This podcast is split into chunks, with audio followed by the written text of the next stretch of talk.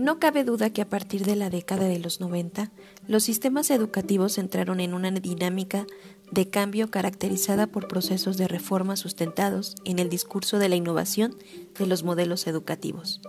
Desde un inicio, especialistas y educadores manifestaron una preocupación por el sentido, sustento y dirección de las innovaciones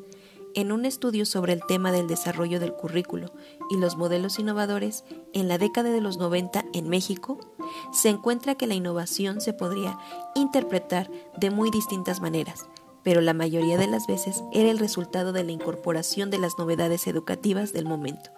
Por lo general, en los documentos base de las reformas hay la necesidad de atender a las demandas de una sociedad creciente y globalizada, la llamada sociedad del conocimiento sin embargo, una revisión de la producción generada sobre el particular permitió entender que existía una gran diversidad de significados para los mismos y muy poco trabajo de investigación. Y no es que a varios años de distancia se tengan respuestas claras a estas interrogantes, pero existe un corpus de conocimiento que nos acerca a una mayor comprensión de los retos que se enfrentan los docentes ante la tarea de innovar en el aula como resultado de los enfoques prescritos desde el currículo.